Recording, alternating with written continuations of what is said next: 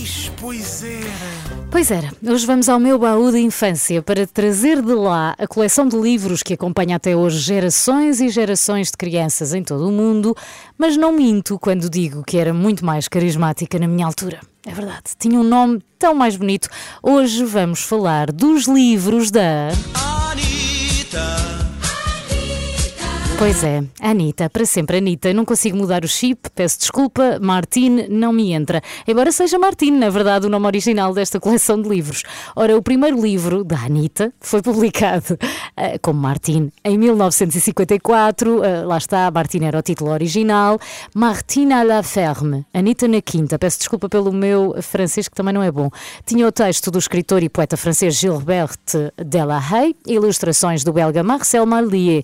Em Portugal, começaram a circular em 1966 pela mão da editora Editorial Verbo.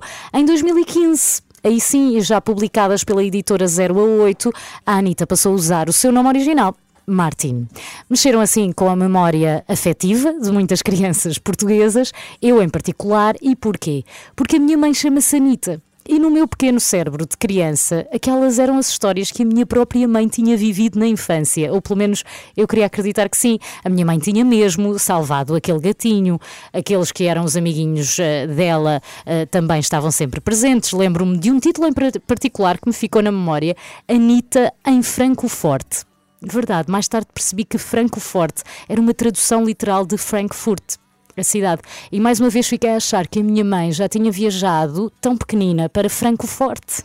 Mas afinal, não. Afinal, era tudo mentira. Afinal, as mais de 60 aventuras vividas por esta menina eram ficção. E ela nem sequer se chamava Anitta, não é? Atualmente, e já como Martine, também é possível vermos no YouTube e em versão portuguesa as histórias contadas em formato musical, como é o caso desta Martine e a família.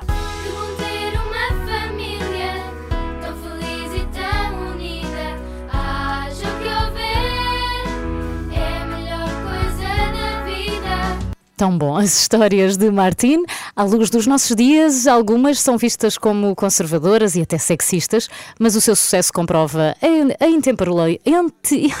Intemporalidade desta coleção. A Anitta é intemporal. Os próprios temas, eh, também eles foram depois mudando, adequaram-se aos novos tempos. Eh, as correntes feministas disseram, a dada altura, que Martino vinculava uma imagem muito retrógrada das mulheres, mas a verdade é que esta heroína, vista como pura e inocente, nos anos 60 ia às compras, cuidava do irmão, limpava a casa, mas depois, mais tarde, já a entrar nos anos 80, 90, passou a ser ecologista, a fazer cursos de culinária, a usar calças também também, e ainda bem. As aventuras terminaram depois em 2010. A última é Martini e o Príncipe Misterioso. E nesse mesmo ano falecia o ilustrador responsável pela maioria das histórias, desde o primeiro dia, Marcel Marlier.